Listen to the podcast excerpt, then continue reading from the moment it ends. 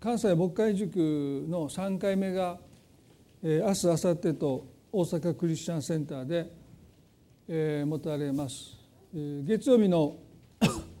えー、午後にですねあの国語の冊子を求めての翻訳者の中村幸さんが今、えー、来日しておられて先週私東京で一緒にあの、まあ、私はただもう椅子並べたり準備するだけでしたけども、まあ、彼女のセミナーをしてくださって、えー、そしてその少し内容をね、えー、牧会塾の月曜日の、5時に終わるんですけどもその少し前に、えー、少しお話をしていただくということで、えー、楽しみにしています。もし皆さんお時間があって一日でも来れる方おられたらあのぜひあの足を運んでいただきたいなと思います。あのちょうど今あのあるクリスチャンの雑誌の記事これはもうアメリカの大学の、えー、ゲイリー・マッキントッシュというバイオラ大学という、まあ、キリスト教の大学で有名な大学なんですけども、まあ、その方の、えー、ニュースレターを私も5年ぐらい訳してそして月1回その雑誌に掲載されるんですけれども、まあ、ちょうど昨日訳して、えー、提出した、えー、内容がですねちょっと牧会塾と関係してるんですけどそその統計はですねある牧師っていう仕事が対人援助職だということでね、まあ、とても孤独な仕事なんだということの記事なんですけどもその中でその牧師の20%は燃え尽き症候群を経験して進学校を卒業した人がミニストリーから離れる割合は5年で50%ですねだから5年以内にも半分の人はその大学を卒業してセミナリー、まあ、3年間、えー、聖書の勉強をして、えー、牧師になる準備をするんだけど5年以内に半分の人は辞めてしまう。で15%の人はもういつも辞任することを考えてるもう訳しながらですねだからかこう悲しくなってきてですねでもそう最後極めつきですよもうこれ僕こんなん訳していいんかなと思いながら90%の牧師はもし自分が牧師じゃなかったらその教会に行かないってわかりますか90%の牧師は自分が牧師をしてるからその教会にいるけど信徒としては行かないというですね悲しい結果でしょ牧師だから今いやいやいるけども信徒になったらもうまず行かないと。まあ、多分それは大げさな数値だと思います。90%の牧師だって。でその後にまあこの数値にはまあ根拠がないって書いてます。あの彼は言ってるんですけど。まあでも5年で半分の人が辞めるっていうのは私も前からよく聞いてるのでまあそのまあある程度ね根拠があるのかななんて思いながら、えー、まあそういうでもまあそれストレスがある仕事なんだというまあ記事なんですね。でまあ関西牧会塾はまあそういうこともあってその牧師が、えーね、自分の内側を分かち合う、まあ、そういう場になっていますのでまたぜひね皆さんあの覚えてお祈りしていただきたいなと思います。まあ、このね90%というのはちょっと大げさかも分かんないけど、まあ、どうなんでしょうねそれちょっと考えるのには値するいいあのきっかけですね。まあ、私が牧師になった時に、まあ、一つ思ったことはもし僕が信徒でこの教会に集ってるならば、まあ、嫌だなということはしたくないな。だから元旦礼拝はこの教会しないんですね。でもう皆いろんな方から何でしないんですかってものすごい聞かれるんですよ。この教会で簡単にはしないんですかねもうニューホープではですよ皆さん。ね除夜祈祷もして元旦礼拝もするんですよ。でなんでニューライフは除夜祈祷もないし元旦も礼拝もないって何でですかということをですね聞かれるんですけどもし僕がサラリーマンだったらお正月ぐらいはゆっくりしたい。だからややめたんですね。まあそれがいいのかどうかよく分かりません。それでいろんな方が批判されてえ牧師の間でもですね生ぬるいと言われるんですけどまあ僕が信徒だったら結構生ぬるい信徒だと思います。牧師でこの程度ですからね。だから本当に神様憐れんで私を牧師にしてくださったなと思います。もう信徒やったらねどんな信徒になってたかなと 自分で思うんですけども。まあものすごく熱心だったかもしれませんけどよく分かりませんけど。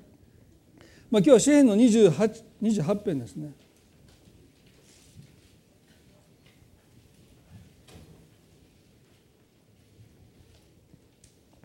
まあ、特に今日は1節2節、まあ、特に1節を見たいんですけれども、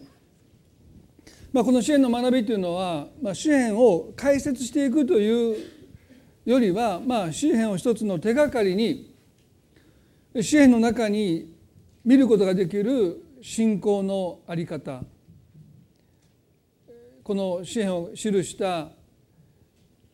著者たち、まあ、特にダビデですよね。その信仰のまあ源泉に触れていくというか、まあ、そういう飾りっ気のない赤裸々な生の彼らの叫びが詩篇にはずっと綴られてますので、え、時に私たちはその叫びにとても深く共感したり時には戸惑ったりどうか敵の歯を打ち砕いてくださいなんて言うとですね、え、これ聖書の言葉なのかなと、まあ、思う時もあるし、まあ、そういうことの中で私たちが、まあ、この詩篇を手がかりにね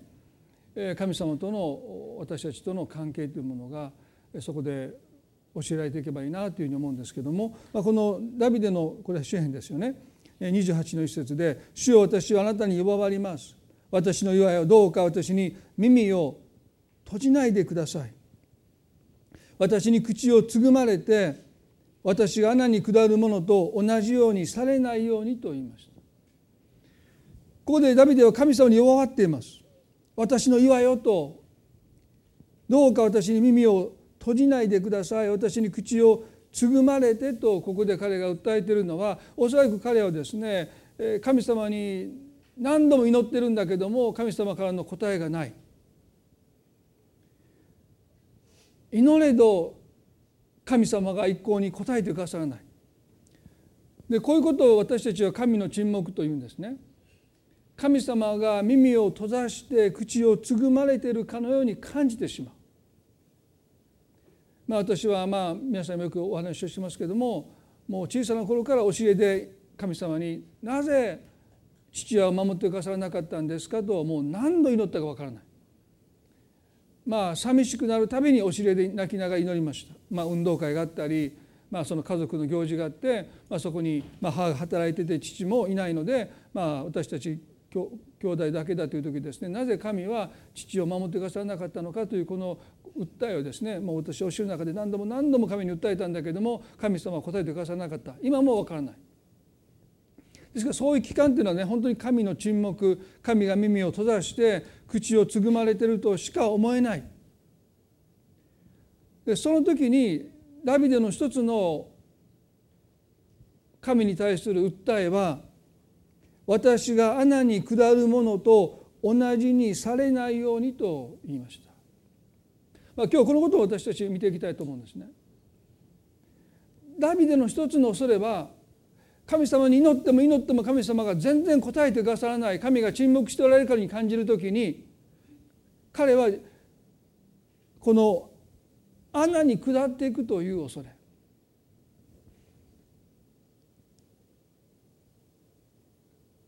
この神の沈黙の前でダビデが恐れたのはこの穴に下っていくまあこれ開かなくてもいいですけど詩篇の13の1はこれもダビデの祈りなんですけども「主よいつまでですか?」あなたは私を永久にお忘れになるのですがいつまで御顔を私にお隠しになるのですか？と言いました。主よいつまでですか？これがダビデの叫びですね。神の沈黙の前で私たちは待ち疲れます。待ちくたびれます。いつまでですかというこの叫び。それは神に忘れ去られていく神に見捨てられていくということの恐れにつながってきます。ですからこの穴に下るものという表現はこの地獄に下っていくという表現よりもどちらかというと絶望の深い深みに魂が沈んでいく。ダビデはそれを恐れたんですね。どうか私の魂が絶望の深みに沈んでいきませんように。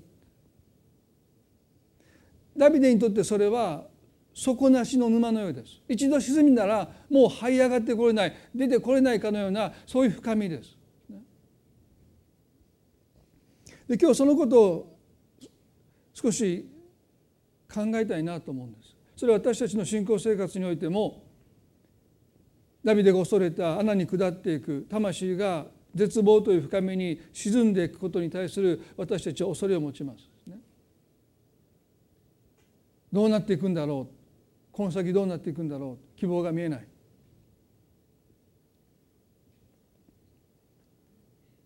この穴に下るというこの箇所を私ね、まあ、思い巡らしている時に、えー、このヨセフの生涯この兄たちによって穴に投げ落とされたヨセフの生涯ということをですね少し思い巡らしていました。で聖書の中にこの穴に投げ込まれたということは何箇所かあるんですけどもその典型的な例が一つのこのヨセフの出来事じゃないかなと思うんですね。創世記の37章にヤコブには12人の子供がいましたよね。ヨセフは11番目です。ですから本来11番目の息子は父親にとっては関心の外です。ダビデだってエッサイにとっては関心外でしたからだからサムエルが来た時に父のエッサイはダビデを羊の番会呼び戻さなかったんですねですからもう6番目とか7番目になってくるともう父親にとってはもう関心の外にあります。でもねヨセフは11番目の子供なのにヤコブから袖付きの長服を作ってもらった、特別扱いを受けてた。どうしたか。それはヤコブが唯一愛した女性、ね、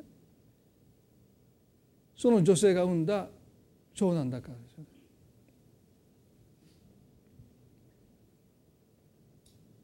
です。からもうこの兄弟の中でヨセフは特別扱いを受けてるんですね。彼だけが袖付きの長服を着せてもらってる。で今の時代考えたらありえないでしょ皆さん皆さんのお子さんの中である子供だけに新品の服を買ってあとの残りはもう、ね、人からもらった服着てるなんてことちょっと考えられないですよね。なんでお兄ちゃんだけいつもいつも新品でまあお兄ちゃんだったら新品着る可能性ありますけれどもね弟が末っ子も着る可能性あるけど、まあ、中中途半端なこの11番目のヨセフがですねなんで袖付きの長服を着せてもらってるのかそれはもうひとえにもう彼がヤコブが愛した女性の妻の長男だったからですよね。まあ、兄たちはそのことがねどうしても許せなかった。そしてヨセはある時夢を見てそれはお父さんをはじめ兄たちが全部彼にお辞儀をしているひれ伏している夢を見てそれを彼がですねまあとっても無垢だったんでしょうね。もう何も考えないで兄たちにそれを分かっちゃった時にもうその兄たちの妬みはですね殺意に変わりますね。そしてちょうどお兄さんたちが羊の群れをバーンしている時によりによってその袖付きの長服を着てヨセフがやってきたんです袖付きの長服なんて家で着とけとで外出 そんな羊の番の群れを見に来るそのちょっと大変な時にそんな着てくる服じゃないんですよ皆さん。ね、それをわざわざ彼は着て見せびらかしてるかのように思えたんでしょう。そんな服わざわざ着て羊の群れの番をしてる彼らの服装っていうのは多分結構ボロですよね。それがもうその彼だけがそういう重労働にも従事しないでそして袖付きの長服の長服を着てやってきたのを見て兄たちはねもう今こそもう彼を殺そうってこの私たちのもがき、ね、これにもう終止を打とうって言ってもうヨセフを殺そうとしたんだけども長男のルベンが私たちの手を弟の血で染めてはならないと言ってそして穴の中に投げ込もうって言って、まあ、その提案に他の姉たちも賛同してヨセフをこの穴の中に投げ込んだということが聖書に書いてますね。漱石の37の2324でですねヨセフが兄たちのところに来た時彼らはヨセフの長服彼が着ていた袖付きの長服を剥ぎ取りここに彼の怒りが込められてますね。なんでお前が父に愛されてる父のお気に入りの象徴である袖付きの長服を着てるんだと言って彼らはその長服をヨセフを殴るとかそうじゃないその長服を彼が剥ぎ取ったんですねそこに彼らの怒りが込められてるんですね。ヨセフ自身が憎かったわけじゃないんです。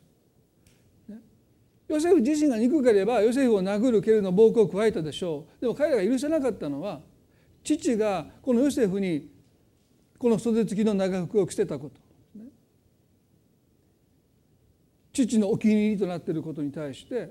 許せなかった。そしてそれを剥ぎ取ったわけでしょ。う本来自分たちが父から愛されて自分たちが父のお気になるはずだったのになんで11番目の弟がこんな服を父の愛を父のお気に入りをお前が持っていったのだという怒りがそこに込められているそして裸にして彼を捕らえて穴の中に投げ込んだその穴から穴は空でその中には水がなかったって書いてます。ですから手をかけて殺さなくてもヨセフを穴の中に投げ込むならばもう数日でヨセフは死んでいきます。水がありませんでしたので脱水症状を起こしておそらくもう力尽きていっただろうですからもうわざわざ手を血で染めなくてももうあの中に投げ込めばもう数日で彼は死に絶えていくんだというこのルベンの説得に兄たちはま納得したわけですよね。そして有無を言わせずに裸にしてそしてヨセフはその深い穴の中に投げ込めました。これがヨセフの苦難の人生の入り口ですね。皆さんこのヨセフの身に起こったことそれはこのヨセフという言葉がですね救い主というこのイエスという言葉のもともとの、まあ、ヘブル語の意味ですからこのヨセフの苦難の人生とキリストの苦難というのはどこか重なってますよね。でこの穴の中に投げ込まれたヨセフはいわば絶望の深みに投げ込まれた沈んでいったというふうにも私たちは見ることができます。でその時何がまず起こったのかというと兄たちはヨセフが着ていた袖付きの長服を彼から剥ぎ取ったということそれは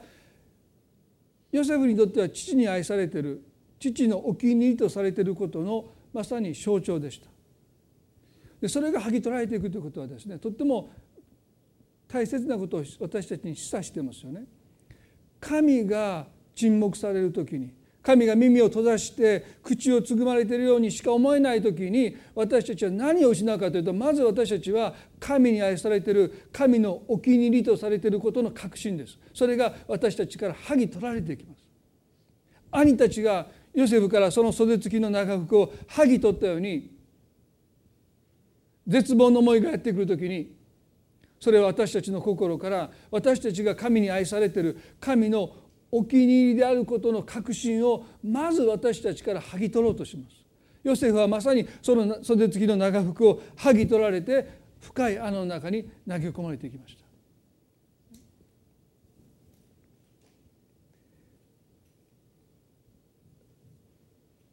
絶望の深みの中で私たちを支えるのはこの確信だからです。あの報道息子をあの飢え死にそうだというあの死の危険から彼を立ち直らせたのは彼が父の子であるという確信でしたね。父に愛されているという確信が宝刀息子をあの死の危険から家に立ち返らせたように絶望のどん底に落ちていく私たちの魂をその中でも支えてくれるのは私たちが神に愛されている神のお気に入りとされているというこの確信ですこの確信をヨセフは剥ぎ取られます。その象徴であったその次の長服を剥ぎ取られて裸のままその穴の中に投げ込まれていった。皆さんねマタイの27章の中に十字架に釘付けされたイエスに対して同じことがなされているんですね。これはもう私たちの魂の敵である悪魔がすることそれはまさに私たちの神のことされている神に愛されているお気に入りとされていることの確信を私たちから剥ぎ取ろうとすること。それはヨセフに対してもキリストに対してもなされてそして私たちに対しても日々なされていることですよね。私たちはその確信をいつも奪われそうになっている。マタイの27の41こうあります。同じように祭司長たちも立法学者長老たちと一緒になってイエスをあざけって言った彼は他人を救ったが自分は救えないイスラエルの王様なら今十字架から降りてもらおう。そうしたら我々は信じるから。その特に次が大切ですね。彼は神により頼んでいる。もし神のお気に入りなら今救っていただくがいい。私は神の子だと言っているのだからイエスと一緒に十字架につけられた強盗どもも同じようにイエスと罵ったと書いてます。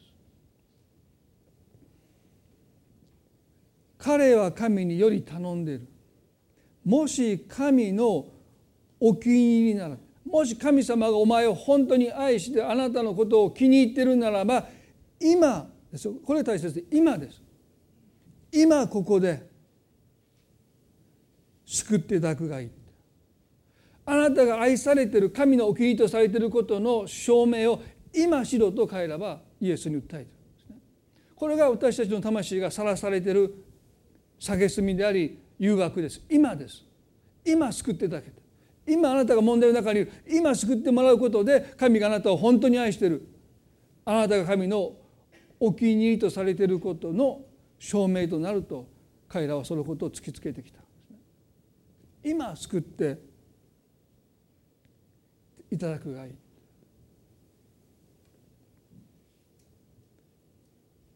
皆さんもしイエスがこの言葉に同調されるならばこの方の魂は本当にどん絶望の深みへと落ちていたと思いますね。彼はイエスをこの十字架から救うことはなさらなかったんですね。ですから3時になった時にイエスは十字架の上で叫ばれました「エロイエロイラマサバクタに我が神我が神どうして私をお見せになったのですか?」と叫ばれたこの叫びを聞いて先ほどイエスを蔑んだ長老祭司長立法学者たちは大喜びした。すなわちこの叫びを引き出したかった。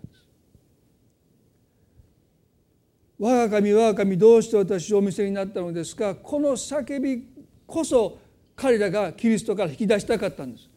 キリストに従ってキリストが神の御子であると信じてたくさんの人がキリストに従っていく。その彼らをこのキリストから引き離すためにこのキリストからどうしても引き出したかった。その叫びとは「我が神我が神どうして私をお見捨てになるんですか?」というこの叫びだからこの叫びを聞いた時に彼らはですね心から喜んだんですね。これこそがキリストを十字架につけた目的でした。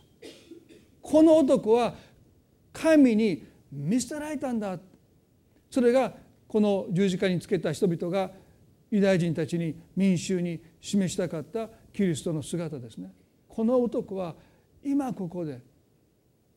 神がこの男を救わなかった。神の国ならば今救ってもらえばいいと言ったけども神はこの男を見捨てたということを彼らは人々の目に焼き付きたかった。それを示したかった。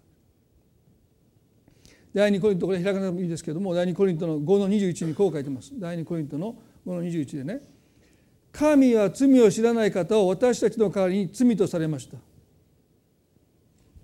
それは私たちがこの方にあって神の義となるためです聖書はっきりと神は罪を知らない方を私たちの代わりに罪とされました。ですからあの十字架のキリストの姿は私たちの代わりに罪とされたキリストの姿です。罪そのものとしてイエスは神に断罪されます。容赦のない憐れみのない神の裁きが罪とされた私たちの代わりに罪とされたキリストの上に注がれている「我が神我が神どうして私をお見捨てになるんですか?」キリストが徹底的に見捨てられることが私たちの望みです。この方が代わりに徹底的に何の憐れみの余地もなく神に見捨てられたゆえに私たちは神様から見捨てられることがないそこに何ら少しでも憐れみを父なる神がキリストに示されてそこに徹底した拒絶がそこになされなかったらもしかしたら私たちは神に拒絶される可能性が少し残るかもしれません。でも「我が神我が神どうして私をお見捨てになったのですか?」というこの叫びは全く神の憐れみがこの方に示されなかった。容赦のない神の裁きが神の御子の上に下されたゆえに私たちは神に見捨てられることも神に裁かれることもないということの一つの希望のメッセージでもあるわけですね。でもキリストにとってそれは神に断罪されるという絶望の叫びでした。ね。ルカの23の46にしかしこの方はね全く憐れみのない父なる神の裁きを十字架の上で受けていながらこの絶望を経験した人はキリスト以外いません。神が人類の歴史の中で裁きをなさってもそこにはいつも憐れみが示されていますね。でもキリストの上に下された神の裁きには憐れみは全くありません。私たちの全ての罪をこの方が背負って罪そのものとなってくださったように神は容赦ない裁きをこの方にくださいと。ですねですから我が神我が神どうして私をお見せになるんですかというのは本当に絶望の叫びです。でもねこの方は最後にルカの23の46でこう言いました。イエスは大声で叫んで言われた。父よ我が霊を見て乱れますとおっしゃった。父よ我が霊を見て乱れますとおっしゃった。皆さんこれは驚くべきキリストの最後の祈りですね。少し前にこの方はね十字架の上から「我が神我が神どうして私をお見捨てになるんですか?」と絶望の叫び叫びを上げていながらそのご自分を見捨てた方に向かって彼は父よと呼びかけた。本当に見捨てられた。私を見捨てた方に向かって。この方は十字架の上で。もう助かる見込みもないもう自分の最後の力を振り絞ってその体を持ち上げて息を吸い込んでもう今度はもう私にはもう一度自分の体を持ち上げる力がもう残っていないということを悟られた中で最後の力を振り絞って体を持ち上げて肺に息を吸い込んで最後のメッセージとしてもうまさにダイイングメッセージもう最後のメッセージとして彼が叫んだこの叫びはですね「父よ」で始まるんです。父よ。十字架の上で裸にされ蔑まれてもしお前が神のお気に入りならば今救ってもらいというこの人々の蔑みそれは隣にいた強盗のどちらかもイエスにその蔑みを同じように言ってるそしてキリストは魂の絶望を覚えられます。神に見捨てられるという経験をして後にですよ。私に耳を閉ざし口をつぐまれた方に向かって父よと呼びかけてる。すなわちイエスはこの十字架の上で見捨てられたにもかかわらずなお神の愛される子であること神のお気に入りとされていることの確信をこの方から誰も奪えなかったということです。十字架のあのむごたらしいあの呪われたとさあ言われるあの十字架の苦しみすらキリストから神に愛されてることされてること神のお気に入りとされてることの確信をこの方から奪うことはできなかった。誰も奪えなかった。この方裸にはできました。この方に殴る蹴るの暴行を加えて椿をかけて徹底的に蔑みました、イザヤは予言の中で私たちは、ね、この方から目を背けた。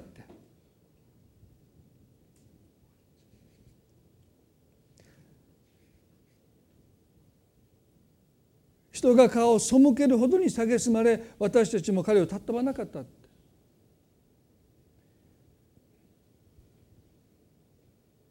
でも誰もどんな苦しみも迫害も蔑みもキリストのうちから愛される神のことされていること神のお気に入りとされていることの確信を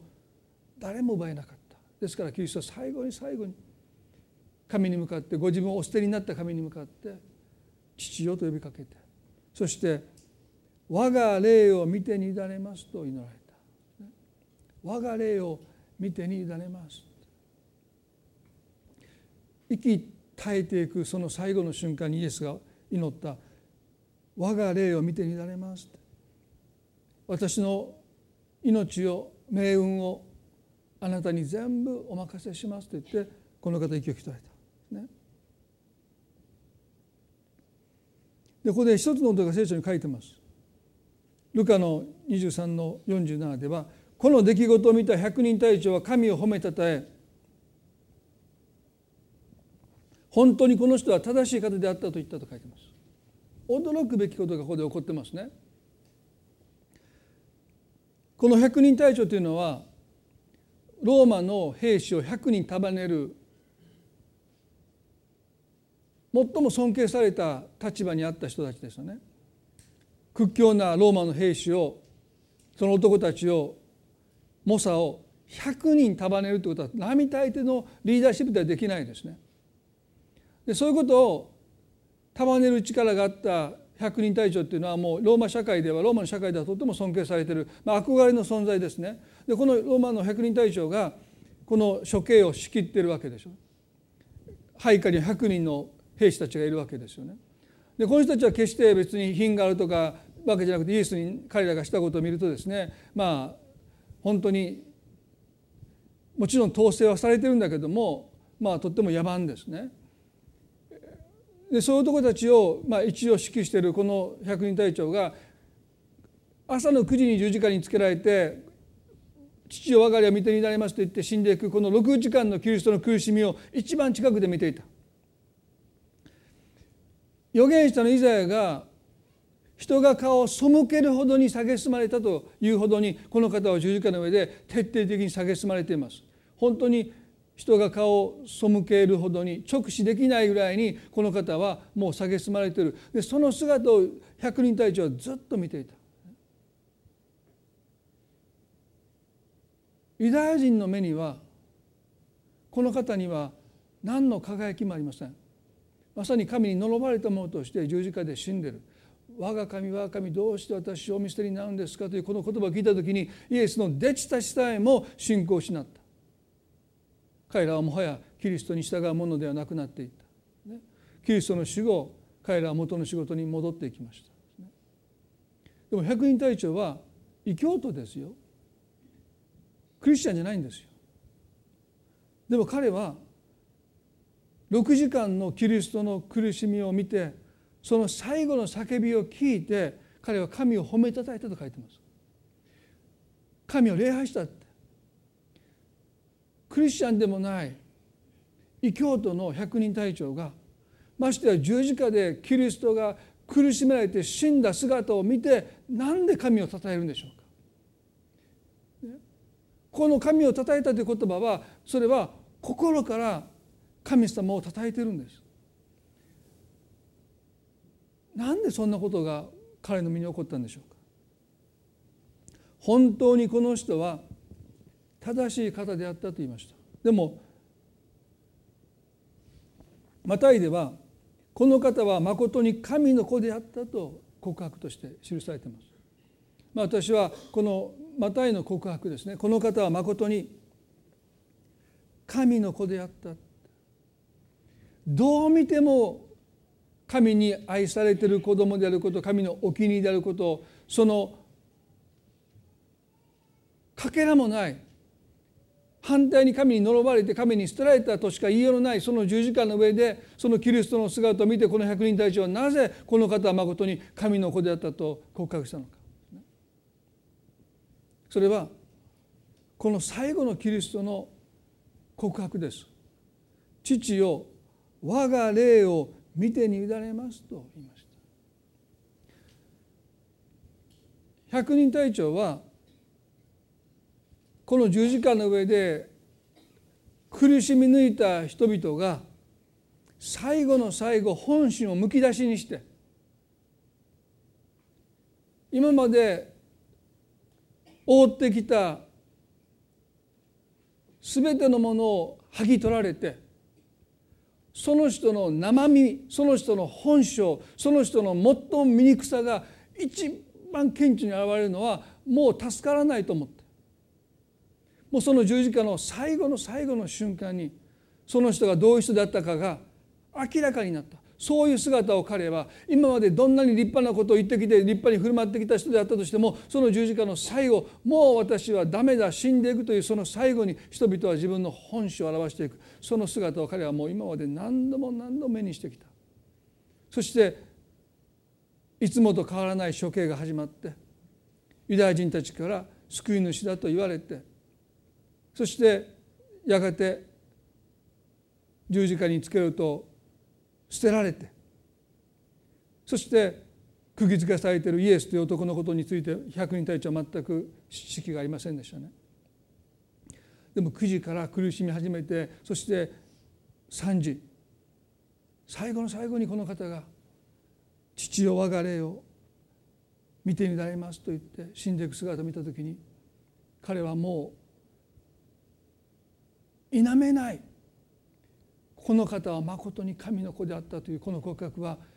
このキリストを見ていて百人隊長を否めなかった。この最後の最後の瞬間になおご自分を捨てた方に向かって父を呼びかけて我が霊を見てに委ねますと言って死んでいった姿を見た時にこの方が神の子であることは否めなかっ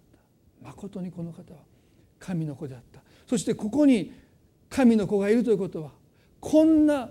神に対して信頼を置くこのような方がいるということはその信頼に値する神がいるはずだその神はなんと素晴らしい神なんだと言って彼は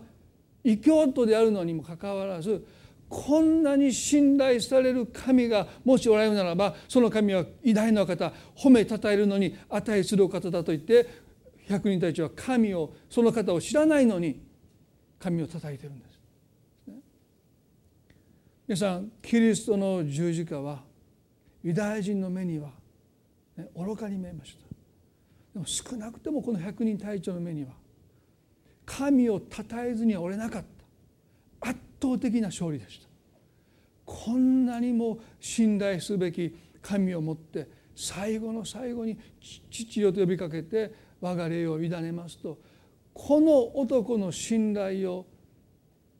受け取る神がもしおられるならばその方はきっと褒めたたえられるのに値する素晴らしい神なんだそのことを彼はですね悟ってこの十字架のキリストの横でその神を叩いている姿は皆さんちょっと信じられない光景ですよ。でもまさにキリストの十字架は圧倒的な勝利だったということを神はこの違法人の異教徒の口を通して明らかにされました。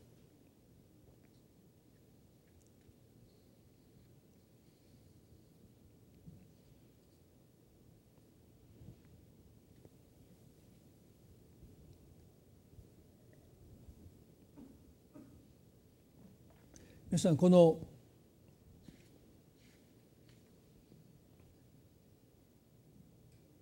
キリストが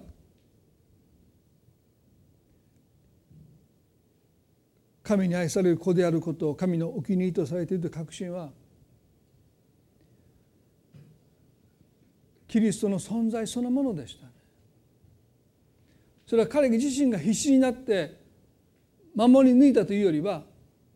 彼の存在そのものが神に愛されている子であることお気に入りである子の証明であってこの方の身に何が起こってもその事実をこの方から奪い取ることができなかったということはそれは私たちにも当てはまります。皆さんの人生に皆さんの身にどんなことが起こっても敵があなたに嘲笑ってあなたを蔑んでもしお前が神のお気にならば今救ってもらえとたとえいろんな言葉をあなたの魂に投げかけてもですねあなたがその十字架の上でこのキリストが息引き取っていくその姿を見て多くの人は神に見せられたと断言しました。しかしキリストが神の愛される子であることお気に入りとされていることはやがて神ご自身が明らかにしてくださる。私たちの人生においてもそうですね。私たちは今どんな状況の中にいようとも私たち自身が私たちが神に愛されている子であることお気に入りであることを証明する必要はありません。必ず神様が私たちが神を信頼するときにその信頼に応えてくださるイエスは我が父よ我が霊を見てにだれますと言って委ねて死んでいかれた。そしてこの方はねなんと3日間墓の中に葬られたと書いてますねでこのことも今朝もう一度思い巡らしたいんですね。全能なる神の御子が6時間も苦しんでついに力尽きて自分の体を持ち上げることができなくなって息を引き取っていきます。そしてその体は十字架から引き下ろされて弟子たちによってその遺体は運ばれてきます。もうぐったりしてそこに息を引き取られたキリストの遺体。その遺体を弟子たちはどんな思いで運んだのかなと時々私は思います。皆さんもぜひ想像してみてくださいね。彼の手には本当に力尽きて息絶えたキリストのご遺体が抱かれてるんですね。その遺体を彼らはですね運びながら自分で自分を救えない救えなかったキリスト神の御子でおられるのに自分を救えないで息絶えてしまった。お前がイスラエルの王ならば自分を救ってみよう。そうせ私はお前を信じると言われた。なのに自分を救えなかったキリストぐったりしてるというよりはもう力尽きて弟子たちに身を任せるというか本当に運んでもらってそして埋葬されてこの方は死の力に対しても全く無力なものとして墓に収められます。いろんな聖書学者がこのキリストのお姿を仲介するんですけどもある人たちはですねキリストは起き上がるタイミングをただ待ってるだけで起き上がろうと思えばいつだって起き上がれたんだという人もいるんです。だから3日目ということを約束されたので3日目が来るまでは死んだふりみたいなね。そういう仲介する人もいるんです。だから別に無力じゃないんだ。無力のふりをしてるだけ。死んだふりをしてるだけ。もちろん呼吸は止まってますけど神ですからね。せーのって言っても自分でね蘇生して3日目の朝によみがえることもできるわけでしょ？だから別にキリストはまあ息息を引き取られたわけだけども、まあ、別に無力なものとしてじゃなくて、まあ、自分で自分を救えるけど、まあ、それは3日目の朝それをなさるだけだってというふうに言う人もいるんですけども私はそれは間違いですよね。イエスは全く自分で自分を救えないものとして無力なものとしてその身をあの十字架の上で祈られたように父よ我が霊を見てみられますと父なる神様にご自身を全部明け渡された。そして全く無力なものとして墓の中に横たわってるんです。考えられないでしょ？この天と地を作り全能なるお方が私たちと同じように死の力に対して全く無力なものとしてそこに横たわっている。その時のキリストの心がどんなお心だったか分かりませんけれども、ね、ちょっと想像がつかないですね。全く無力なものとして横たわっている。でこのことをね最後にこのイサクと重なっていますよね穴の中に投げ込まれたイエスはヨセフと重なってますけれどもこの墓に葬られているイエスはイサクと重なりますよね。漱石の22章に、まあ、この箇所は私も何度も何度も読んで皆さんにもお話をしてきてますけどもこの全幅の信頼父を我が家を見て乱れますと祈られたあのイエスの神への信頼というのはですねこのイサクの中にも私たちは見ることができます。神様はこの創世記の22章の中である一つの試練にアブラハムを合わせますよね。それは約束の子であるイサクをモリアの山で捧げなさいとおっしゃった。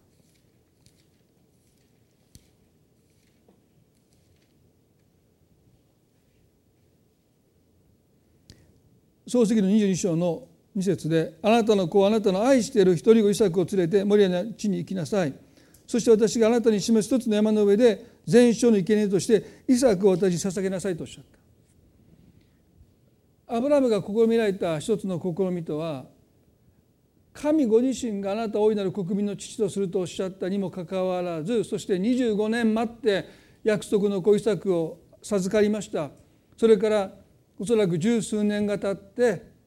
まあ、昔で言うならばもう成人したイサクを神は全焼の生贄として捧げなさいとおっしゃったそれはとても矛盾する神の要求ですね。もう子供がいない人生と思って諦めていた老いた私たちにあなたの方から声をかけてくださって大いなる国民の父とすると約束を一方的にしてくださったにもかかわらずなぜ今その約束の子を全焼の生贄として捧げるとおっしゃるのかアブラハムはとっても葛藤したと思いますね。そしてこのモリアの山っていうのはちょうど今のエルサレムがある場所だと言われてますよね。まあ、ある学者はですねもうこの祭壇を築いた場所がカルバリの丘の場所だったという方がいますけどそこまで特定できるかどうかは私は分かりません。でも少なくてもモリアの山というこの場所が今のエルサレムだったということはそうだと思いますね。ですからそこにもキリストの十字架が示唆されてますよね。アブラハムに一人子を捧げなさいと神がおっしゃった。そして彼らは旅を始めるんです。ですね。3日目になってイサクが素朴な疑問を父に投げかけます。創世記の22の7節でお父さんすると彼は何だイサクと答えた。イサクは尋ねた。人たぎはありますが全焼の生贄のための羊はどこにあるのですかと言いました。でこれはねおそらくずっとイサクが疑問に思っていたことですね。そして彼は3日目になってモリアの山がようやく見えた時に初めてその疑問を父に投げかけました。人たきぎはありますけれども全焼の生贄の羊はどこにあるのですか？アブラムはこの言葉を聞いてどう思ったのかですね。神様はこうおっしゃった。あなたの一人子を全焼の生贄としてイサクを私に捧げなさいとおっしゃった。これがアブラハムが神様から聞いた言葉。全焼の生贄としてイサクに捧げなさいとおっしゃった。でイサクは今度お父さんに全焼の生贄羊はどこにありますかと聞かれた時アブラハムはねあなただとはやっぱり言えないです。ですね。もしここであなただって言ったら帰ってきますからイサクは。こんなアホらしいこと何言ってんだってバカらしって帰ってくかも分かんないでしょ？だからおそらくすごく葛藤した末にアブラムはこういうことを言いました22の8で「イサク神ご自身が全焼の生贄の羊を備えてくださるのだ」と言いました。でこの言葉は口から出まかせというよりもっても大切なことをおそらくアブラハムは深く考えないで神様の啓示として彼は語ったんだろうと思いますね。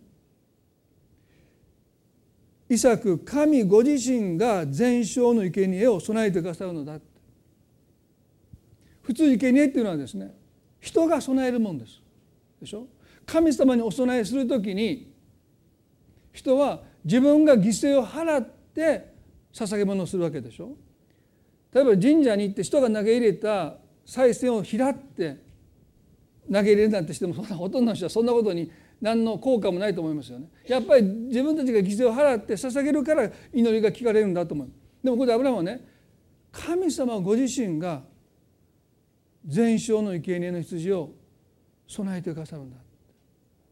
まさにこれは十字架のキリストのお姿ですよね。神ご自身が私たちのために全焼の生贄となって十字架で死んでくださった、そしてイサクは納得します。旅を続けて聖書はこう書いてます。20の9で2人は神がアブラハムに告げられた場所に着きアブラハムはそのところに祭壇を築いた。そうして焚き木を並べ自分の小作を縛り祭壇の上の焚き木の上に置いたと書いてます。お父さん何て言ったんでしょうか。神ご自身が全焼の生贄の羊を備えてくださるのだと言った。その下の根も乾かないうちにアブラハムはイサクを縛ってるんです。この時のイサクの気持ち私ねもう何度も考えます。皆さんだってそうでしょなんで自分が縛られてるか彼は分からないですね。お父さんは神様が全焼の生贄の羊を備えてくださると言ったのになんで僕を縛って縛ってるのですね。そして彼はその祭壇の焚き火の上に置かれるんです。でこの箇所を聖書はほとんどアブラハムの信仰の視点からしか語っていません。ヘブル書を見ればそうですね。でも最後に今日イサクの視点からイサクの信仰って何だったんだろう？彼はどんな思いで父アブラハムに縛られてどんな思いで祭壇の上に横たわっていくのか。でもここに神の御子であられるのに十字架の上で苦しみ抜かれて力尽きて息絶えて弟子たちに運ばれて墓に埋葬されたキリストのお姿とこの祭壇の上に横たわるイサクの姿は重なりますね。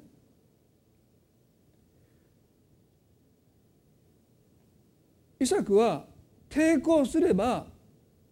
抵抗できたんですね。お父さんも100歳以上ですからねもし彼が嫌がって抵抗すれば彼が祭壇の上に横たわるということはありません。そしておそらく彼が祭壇の上に横たわったということはアブラハムが銃を奪って動けなくなったその息子を一人で担いで祭壇の上に乗せたとは思えないです。おそらくヨセフも父と協調して協力して自らその祭壇の上の焚き火の上に身を横たえたんだろうと思います。そうじゃないとおそらくアブラハムはですねもう一歩上がらないでうーっと言いながらですね もうおそらくぎっくり腰になってその場に倒れてイサクだけが家に帰っていくみたいなんですね。お父さんはいやお父さんあの山の上で僕にひどいことしようとして神様から罰せられて多分今もうなってんちゃうかみたいなですね。まあその今修士の勉強の中でですねある有名な人がですね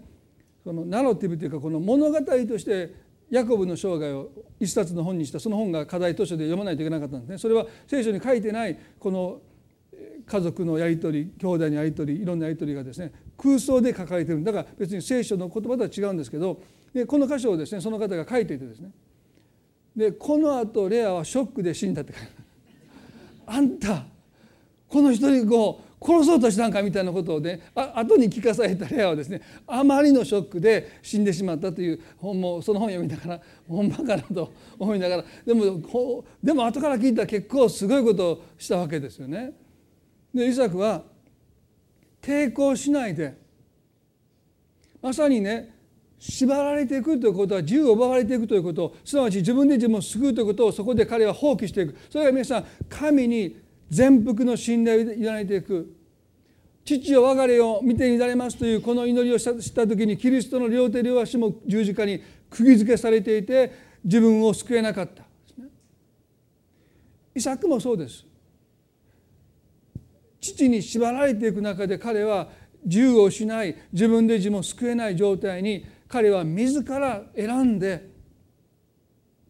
なっていってるわけです。抵抗せずに。そしていやいやではなくてその祭壇の上に自ら置いていく。それが皆さん私たちがね神の前に自らを祭壇の上に捧げていく。ね聖書はあなたの体を生きた供え物として捧げなさいとそういうことですね。神様私の人生の最終結果をあなたに任せますというのが委ねるということです。ちょっと心配事をちょっと悩み事を委ねるってことじゃなくてあのローマの12章のあなたの体を生きた供え物として神に捧げなさいということはまさにイサクが自ら進んで自分の体を祭壇のに捧げたように神様の前に神様たちの人生の最終結果は私の人生がどうなっていくかの最終結果はもうあなたに任せます。自分で自分を救うことを放棄して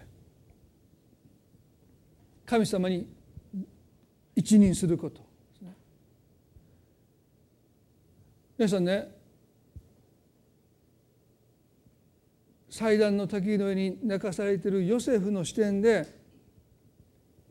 アブラハムを見ていただきたいと思うんですね。時々そうやってその人物に自分を置き換えてあの光景を見てください。目の前でアブラハムが刀を持って立ってるんです。そしてこの親子には会話がありません。アブラハムは黙ってるんです。神ご自身が全焼の生贄の羊を備えてくださると言った父が自分を縛ってそして手に刀を持ってその顔を見ると本気です。少しのためらいも見られない。そして父は自分の目の前でその刀を振り上げてそして振り下ろそうとした瞬間にイサクはちょっと避けたかもしれません。私だって避けたと思いますね。おっと本気かみたいな。お父さん嘘やろみたいな。でもねヨセフはおそらく微動だにしなかったと思います。イエス様もゲッセマネの園で最後の明け渡しのためにお祈りされましたね。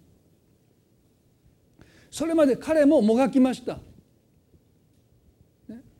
願わくなこの杯を私からさせてくださいというそのもがき。神の御子ですら十字架を使命としてお生まれになったこのキリストが最後の十字架の前夜願わくならこの杯を私から過ぎさせてくださいと祈られたぐらいに神に全てを明け渡すということはそう大することでないこの方は血のなしを流されたでも最後の最後に御心がなりますようにとそこでもうキリストはご自分に死なれたんですだからあの十字架を背負うキリストの中にもがきがありません。もう最終結果を。私の身に何が起こるかはもう神様あなたにもう全部お委ねします。それをなさったのはゲッセマの園です。十字架の歩みでありましてね。もう十字架のキリストのお姿にはもうそのもがきも葛藤もありません。そしてねイサクもおそらく自ら祭壇の上に横たわるその前にもう自分に死んだと思います。父が信じる神にイサクも自分の身を完全に明け渡してすなわち自分自身にも死んだんです。自分の願いに死にました。神様が良しとされることが私の身に起こりますように。私が良しとすることではなくて神様が良しとされることがこの身に起こりますようにと言って彼は自分の自我に死にました。ですからアブラハムがその刀を彼に振り下ろそうとした時におそらくヨセイサクは微動だにしないでそこでじっとそれを受け入れようとしている。そしてその本当にその刀が自分に突き刺さろうその瞬間に彼が声を聞いたかどうかは分かりません。アブラハムは神の声を聞きました。おそらくイサクは聞かなかったんじゃないかなと思うんです。でも父がそのもうギリギリでその手を止めた時にイサクも悟りましたね。神がその手を止めになった。そして彼はまさに死から神によって救われてくれて自力では救えなかった。でも神が最後の最後にこの自分をこの底から救い上げてくださった。イエスも同じですね。3日目の朝。死に対して全く無力だったキリストを父なる神はよみがえしてくださったと聖書に書いてますね。ここに私たちが通される一つの神への信頼の試練。それは最終結果をこの身に起こることがもしそれが神の身旨ならば喜んで迎え入れていく良しとしていくという一つの明け渡しを神が私たちに求められる時に私たちはこの試練が私たちを自由にする試練であることこの苦しみの先には解放が待っていること私は覚えないといけない。それは私たちを苦しめる約束の子を奪うというそのような神様の悪意じゃない。まさにあのシーンを通してアブラハムは解放されました。イサクのことが心配で心配で仕方なかった。せっかく子供が生まれたのに生まれた後の方が彼らの平和な心はかき乱されていく。この子に何かがあったらどうしよう。そんなことばっかり考えて全然イサクを育てている喜び楽しみをアブラハムとサラもおそらく持てなかったですね。心配の方が勝っていた。でもこのモリアの山の経験を通して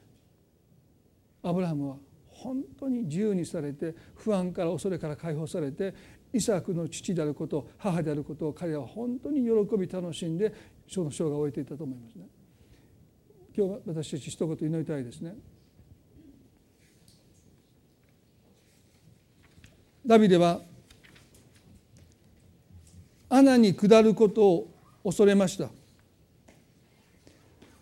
誰だってそうですね。私たちは絶望したくありません。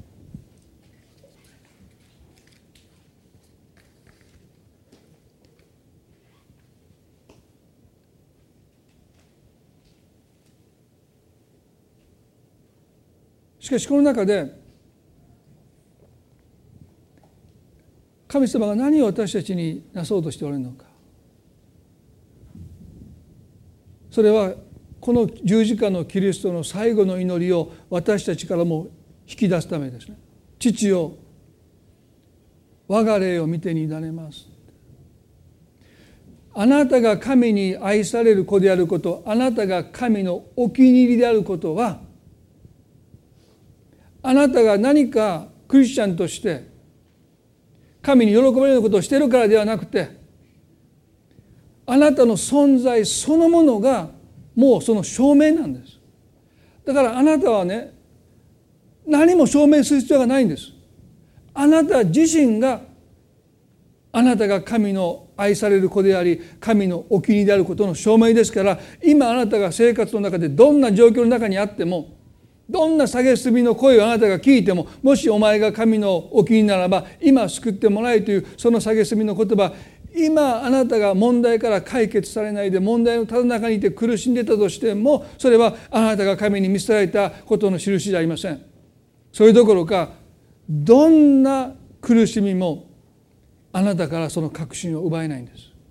それはもうあなたがそのものが神に愛されている子神のお気に入りとされていることの証明そのものだからです。だからイエスは十字架のあの上でご自身を捨てた方に向かって父よと呼びかけることができた。あの十字架の上でも神イエスは神に愛されるお気に入りであることの確信を失わなかったこと。そしてね我が霊を見てになれます。この我が霊っていうのは何でしょうか？それは私の存在そのものです。この身に起こることそれが神が良しとされるならば喜んで受け入れていきますという明け渡しです。今日皆さんどうでしょうか？神はそのような信頼をそのような信託を決して裏切らないです。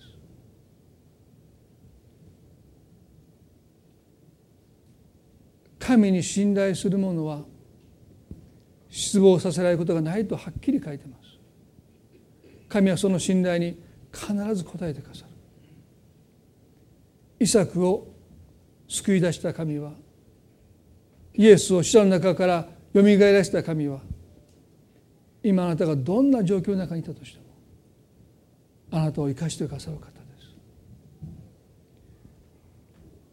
私たちに今日求められているのは神様に向かってもう一度父よと呼びかけていく。私たちがことされていることをもう一度自覚していくこと。そしてあなたのあなたの魂のもがきをこの方に明け渡していくことです。イサクがアブラハムに縛られていく。抵抗することをやめてどうか神の御心がこの目になりますようにという明け渡しをしていく。ゲス様の園でイエス様は同じことを経験されました。御心が好みになりますように。今日どうか神が良いお方であってあなたを愛していてあなたが神のお気に入りであることを知ってください。そしてその神があなたにそのもがきを委ねるように求めておられる。今日私たちは最終結果をあなたにお任せしますと明け渡していきたい。主はあなたに絶対失望させない。そのプロセスはあります。でも主はその約束を必ず果たしてくださる方だと信じます。一言祈りたいと思います。恵み会天の地な神様。ダビデは神の沈黙の前で恐れ。どうか私に耳を閉ざさないでください。口をつぐまないでくださいと訴えそして穴に下っていくことを彼は恐れました。絶望の深い穴の中に落ちていくこと。でも主よ私たちはそのようなことをたびたび経験をします。神の沈黙の前で私たちの魂は落胆していきます。絶望していきます。でもたとえ私たちがどんなに絶望のどん底に落とされても私たちがあなたに愛されている子であることあなたのお気に入りであることは何をもってしても私たちから剥ぎ取ることはできません。それは私たちの存在そのものが証明だからです。主よ私たちはどんな状況の中にあってもあなたに向かって父よと呼びかけることができる。私の天のお父さんと呼びかけることができます。そしてその確信によって私たちは最終結果をあなたに追いだねすることができます。もちろん私たちは時には自分で何かをなすべき時もあります。でも時に私たちはもうあなたの前に無力になって自分で自分を救うことをもうやめて。祭壇の上に自らを置かなければならない時があります。あなたの体を生きた供え物として神に捧げなさい。もし私たちが今もがき苦しんでいるならば私たちは一度私たちを神様に生きた供え物として捧げる時だと思います。主よ今この礼の中で葛藤し苦しみ落胆してもがきの中におられる方がおられるならば神は今一度あなた自身を捧げなさいと招いておられるとそう信じます。神様あなたに私たちが信頼して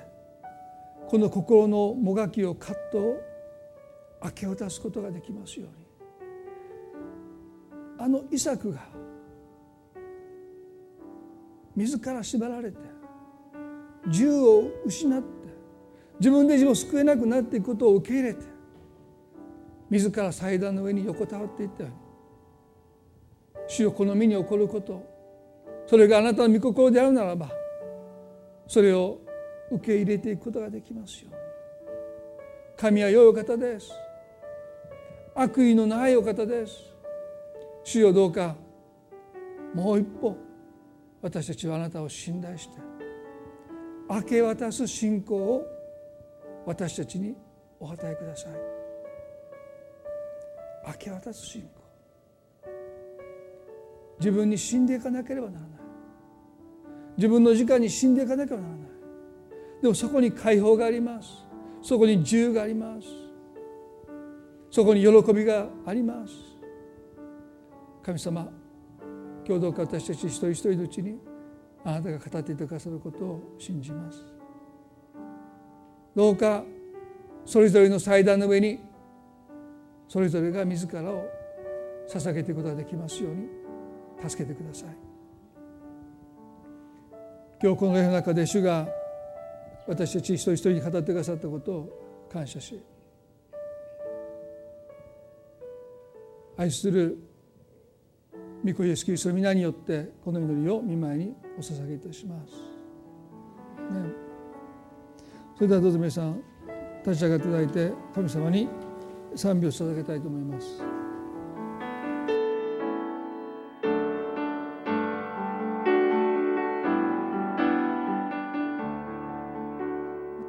され